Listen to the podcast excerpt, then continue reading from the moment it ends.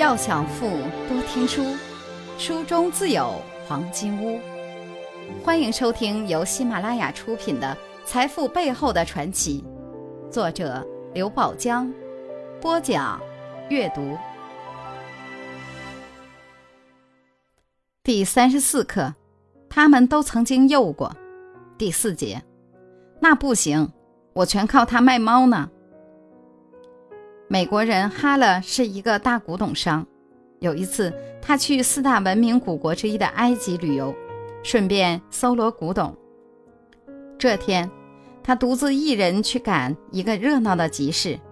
集市上人流如潮，小摊上的货物琳琅满目，哈勒却懒得看他们一眼，因为没有一件中意的。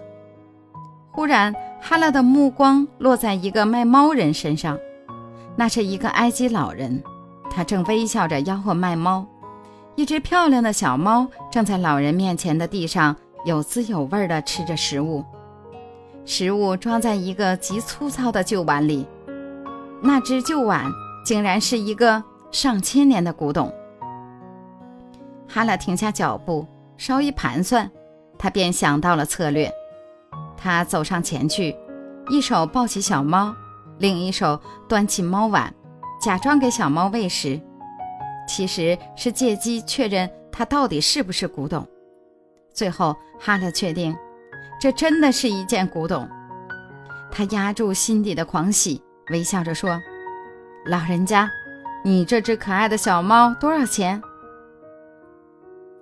老人赶紧回答：“五百美元。”这么贵？哈勒心想。这都能买一百只小猫了。不过为了古董，只能舍了。他摸出钱包，数出五百美元，递给老人说：“要不是这只小猫这么可爱，我才舍不得花这么多钱呢。”哎，老人家，你这碗这么旧，也该换个新的了。你没用，这碗就送我吧。啊！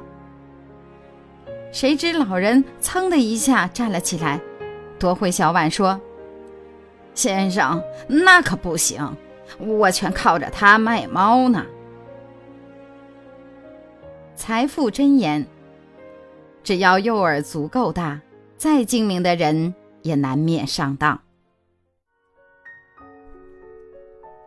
如果您喜欢今天的内容，请点击音频右上方的按钮，一键分享到您的朋友圈。